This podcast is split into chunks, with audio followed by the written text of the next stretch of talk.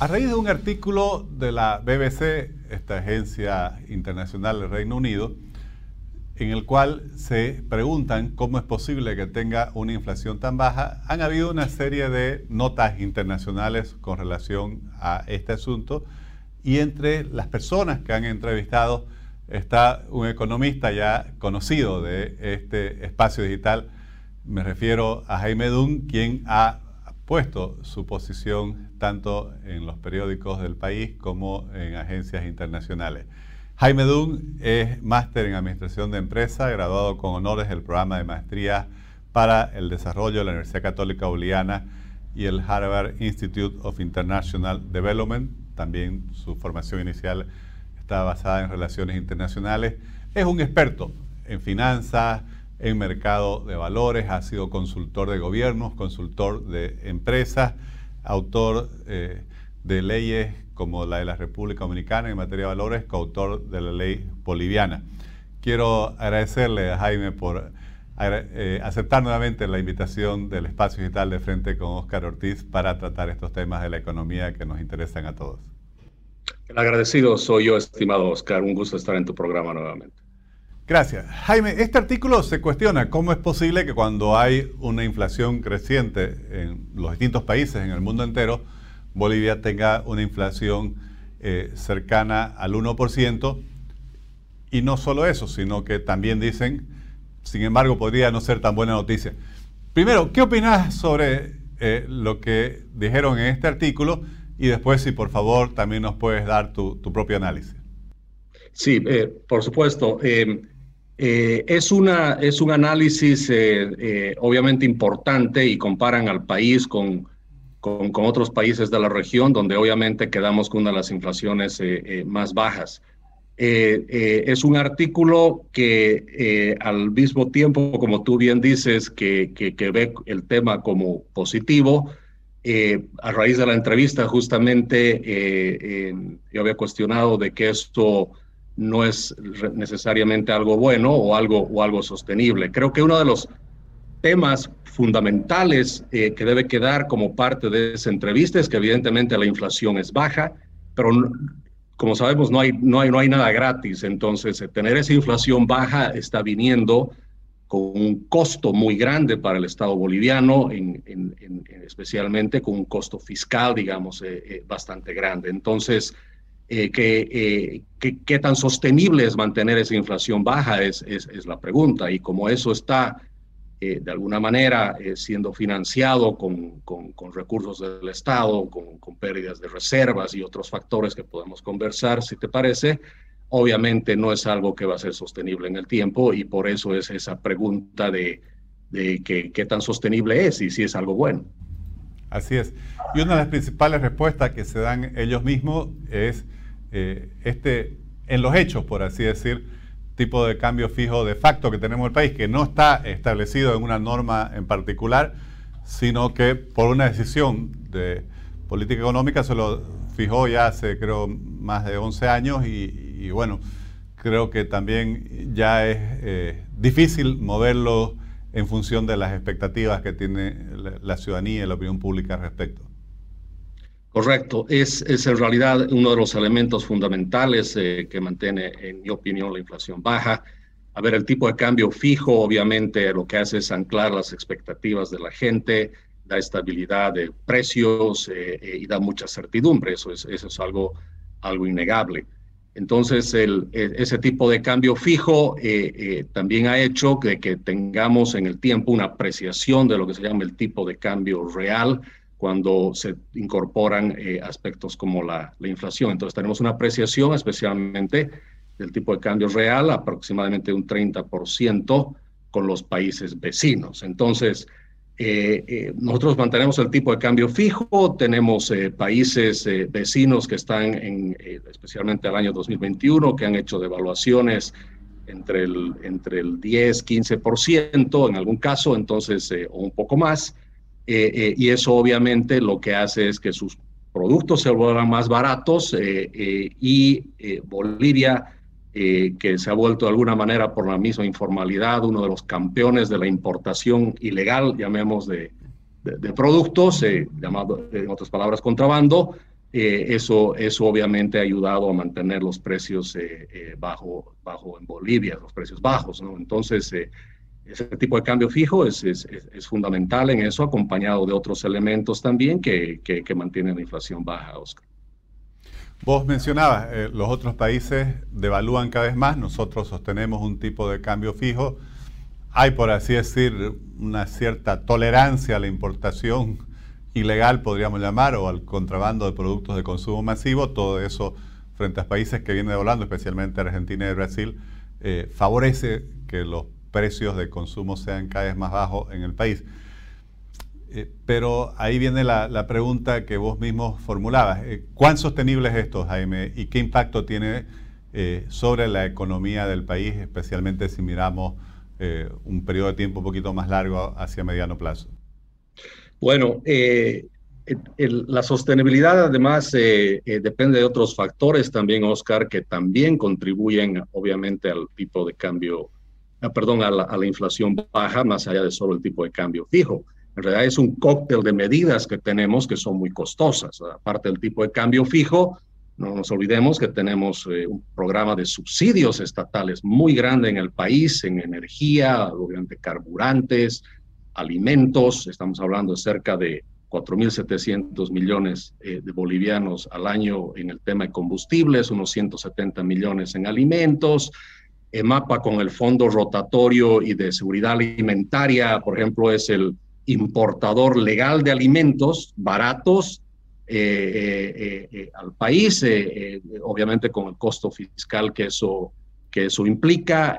tenemos limitaciones a las exportaciones, tenemos toda una serie de medidas donde todo esto está arrastrando, digamos, de alguna manera hacia abajo nuestras mismas reservas, porque obviamente sea contrabando o no esas importaciones, hay que hay que pagarlas. Entonces, el, costo fiscal y, un EMAPA también comprando eh, eh, alimentos eh, cada vez es más grande y eso está poniendo una presión muy grande en nuestras reservas para mantener esos subsidios a los combustibles. Básicamente, hay que comprar los combustibles a precios internacionales y, revenderlos en el país a, precios que son mucho más bajos, por supuesto, por, por, por el subsidio que se tiene y todo eso tiene un, impacto, digamos, en las arcas del Estado muy grande. Entonces, la inflación es baja, pero a un costo bastante grande, Oscar. Ahora, Jaime, obviamente, yo creo que como toda persona que, que nos interesa la economía, eh, todos queremos la estabilidad económica, nadie quisiera que haya una inflación alta, eh, nadie quisiera que, hubiera una depreciación de la moneda, pero ¿cuál sería la forma sana, por así decir, de lograr estos objetivos y no con medidas forzadas como con el costo tan alto que estás describiendo? Sí, mira, es una buena pregunta y obviamente la respuesta es que definitivamente se, se puede hacer, pero tomando medidas eh, muy profundas y muy valientes, digamos, eh, al, al, respecto. A ver, yo lo comparo esto mucho con, con, el tema del COVID. O sea, tú sabes que para el, para el COVID hay dos maneras de, de protegerse. Es uno con una vacuna sencilla que no duele y no cuesta nada y uno genera sus propios anticuerpos o la otra es quedarse aislado durante mucho tiempo y fuera de contacto con todos los costos que eso pueda tener. Entonces, la economía de Bolivia eh, trabaja de alguna manera con, con este segundo escenario, ¿no? En vez de hacerla, eh, eh, tomar medidas que, que, haga que la economía de, de, manera natural pueda resolver los problemas con las fuerzas del mercado, ah, tenemos una artificialidad muy grande en estas medidas y lo único que conseguimos es reprimir la inflación. La inflación está por ahí, pero simplemente la tenemos reprimida con estas medidas. Entonces, eh, por ejemplo, eh, eh, hablemos en el caso, en el caso, en el caso específico, digamos, de, de los granos. El precio del trigo está subiendo, hay una presión inflacionaria muy grande en el, en, el tema de, de, la soya, en el tema del maíz, etcétera, etcétera. Por ejemplo, eh, ¿Cómo mantenemos como países esos precios bajos? Es justamente controlando precios, eh, pidiendo certificados de exportación, fijando un precio justo que no sabemos cómo se fija. Todas esas cosas mantienen el precio, el precio bajo. Pero la manera de hacerlo, especialmente en el tema de la agricultura, por ejemplo, sería algo tan, eh, eh, digamos, tan revolucionario y práctico como usar la biotecnología. ¿no? podemos ampliar la cantidad de tierras que tenemos, podemos duplicar o triplicar la producción agrícola, no solo que nos pondríamos muy competitivos con el sector internacional, con los mercados internacionales, sino que podríamos abastecer mejor nuestros mercados y podríamos al mismo tiempo exportar. Entonces estaríamos resolviendo el problema de una manera, eh, digamos, económicamente más práctica y sencilla que con todos los malabarismos y todas las cosas que el gobierno tiene que hacer, que más allá de crear incertidumbre y falta de seguridad jurídica, también obviamente está distorsionando los precios y a la larga eso no es bueno para una economía. Ahora, las medidas que planteaban que se han venido adoptando desde el gobierno, eh, yo creo que ponen sobre el escenario una gran contradicción. Por un lado, para sostener este mismo esquema, el país necesita divisas, necesita generar cada vez más divisas, pero por otro lado, como decías, muchas de estas medidas más bien limitan y ponen una especie de camisa de fuerza normativa a las exportaciones. Eh, ¿Hasta cuándo podemos seguir limitando tanto las exportaciones no tradicionales eh, en función de dos sectores eh, como hidrocarburos y minerales, que si bien la coyuntura de precio hace que nuevamente generen una cantidad de divisas creciente, pero sabemos que en el mediano plazo el gran problema que tienen es que sus reservas, sus yacimientos están declinando. Sí, exactamente. A ver, no, y, también aclarar que obviamente los precios habrán subido de nuevo y el modelo económico parecería que tiene un respiro con eso, pero no nos olvidemos, Oscar, que los volúmenes ahora son una fracción de lo que eran antes, ¿no? Entonces, eh, eh, el, pensar o, creer que, que, eso va a ser sostenible en el tiempo cuando los volúmenes están bajando, obviamente es una... Es, es, algo errado. Entonces, eh, definitivamente es, es, es, es muy importante abrir las posibilidades de traer divisas siendo más innovadores, más imaginativos y no eh, eh, eh, haciendo lo que se viene haciendo siempre, que como tú bien dices, va en contra en realidad y es una contradicción total y absoluta. Tenemos un tipo de cambio fijo, el tipo de cambio fijo justamente uno de los requisitos, si es que estaría escrito en algún libro, si no lo está, es que justamente debes tener una disciplina fiscal muy grande, tienes que traer inversión extranjera, tienes que abrir los mercados a las exportaciones y justamente eh, uno de los puntales de la economía, que es el tipo de cambio fijo, a la par no viene acompañado de ese tipo de medidas y eso es lo que justamente preocupa. Ahora, ¿cuánto tiempo esto aguantará? Bueno, eh, yo lo dije algún momento, eh, todo va a aguantar siempre y cuando tengamos las reservas suficientes y tengamos la capacidad de endeudarnos, ¿no? que es otra de las, digamos, de las eh, actividades que ha estado haciendo el gobierno de manera intensa, especialmente con la deuda interna, porque todo esto cuesta dinero, todo esto genera déficits fiscales y eso debe de financiarse. Y el momento que ya no se puede hacer eso es cuando la fiesta termina. Jaime, ¿se podría afirmar de que así como hay una tasa de inflación vinculada a los precios del consumidor que mide el Instituto Nacional de Estadística en, en función de la canasta de productos que ha definido para ello, también esta situación de tipo de cambio fijo plantea una inflación de costo por la cual el sector productivo, las empresas en Bolivia eh, tienen costos cada vez más elevados que la dejan fuera de competencia internacional? Sí, por supuesto. Y, tocas un buen tema ahí. Eh, a ver, la inflación es baja por, también por lo que se mide, ¿no? O sea, recordemos que dentro del, IPC y dentro de, de, los componentes para su medición hay 500 y algo ítems, digamos, de, medición y no está absolutamente todo. Por ejemplo, para un industrial en este momento, una fábrica, empresas que necesitan importar equipo, hacer mantenimiento, reabastecer inventarios, qué sé yo, están encontrando precios altos. no, nos olvidemos que esta crisis internacional, antes de la guerra de, y la invasión en realidad de, Rusia a Ucrania, ya había presiones inflacionarias muy grandes, grandes especialmente por, por el tema de que colapsaron las cadenas de suministros, etcétera, etcétera, y todo lo que hemos escuchado. Entonces, eh, eh, eh, el decir no existe inflación 100% y de manera absoluta en Bolivia no es cierto, o sea, no, no existe en lo que se mide, pero hay, hay, hay ciertos bienes, por ejemplo, bienes duraderos, por ejemplo, que eh, y como te digo, importación de maquinaria, equipo y todo eso que está viniendo de una manera eh, con precios tremendamente altos. Y, y justamente los bolivianos también, si ya dividimos entre transables y no transables todos los productos que se miden, eh, eh, y los que no se miden, en realidad estamos viendo, en, los que no se miden especialmente, estamos viendo incrementos de precios altos. ¿no? Eh, si vemos en los últimos 10 años, la cantidad de, de, de, el, porcentaje del incremento, por ejemplo, en bienes inmuebles, terrenos, casas, departamentos, es, es, es, bastante grande en el país. Entonces, la inflación existe. Lo que pasa es que el IPC no mide absolutamente todo también. Jaime, como profesional estás analizando no solo el, escenario nacional, sino sos una persona muy bien informada de lo que pasa en el mundo y en muchos campos, pero en este caso en el campo económico y financiero, eh, lo que ha pasado en los últimos dos, dos años y medio, eh, realmente es algo inédito, creo, con tanto suceso, la pandemia, eh, que aún no termina. Recientemente China ha confinado en Shanghái a más de 25 millones de personas.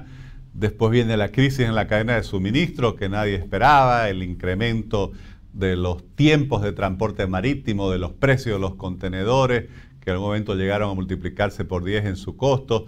Después han venido otros temas como volverse a discutir de inflación y, últimamente la invasión de Rusia a Ucrania, que altera nuevamente el panorama mundial en todo punto de vista, pero en este caso el económico. ¿Cómo ves las perspectivas y su impacto sobre la economía nacional? Bueno, evidentemente hay mucha incertidumbre en el mercado internacional y, Bolivia es un país que no está ajeno a todos estos, a todos estos temas. Eh, como, como bien decíamos hace unos minutos, el, eh, eh, ya hay empresarios, hay industrias que están sintiendo el, el, impacto de, de, la importación de, de, maquinaria y equipo, por ejemplo.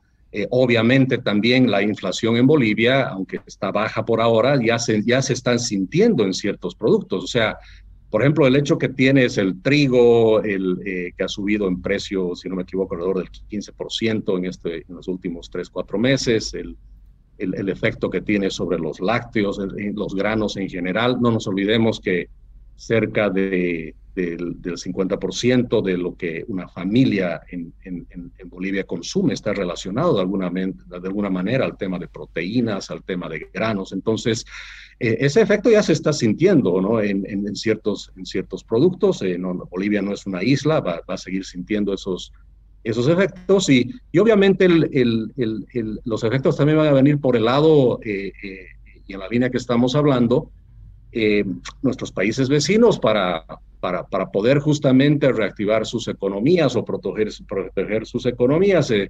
están tomando otras medidas, puede venirse más, más devaluaciones, lo cual otra vez por el tipo de cambio fijo y, y apreciado de Bolivia, podemos tener mucho más contrabando, eh, también eh, por el lado del endeudamiento externo, básicamente las tasas han subido, hemos visto con nuestros bonos de que tasas del 4,5 se nos han transformado a tasas de 7,5%, el financiamiento externo está ya eh, a niveles muy caros para el país, si es que accedería a, los créditos internacionales, entonces el país está sintiendo y va a seguir sintiendo una presión muy fuerte desde el punto de vista de financiamiento, desde el punto de vista de importación de de, ciertos bienes de capital. Entonces, no somos inmunes, Oscar, estamos sintiendo todos estos efectos ya. Estimado Jaime, te agradezco muchísimo por compartir tu, visión, tu análisis, tu opinión sobre temas tan importantes para seguir lo que sucede en la economía boliviana y el impacto que recibe la economía internacional. Te agradezco mucho nuevamente por aceptar nuestra invitación. A ti las gracias, Oscar. Buenas tardes. Buenas tardes, muchas gracias.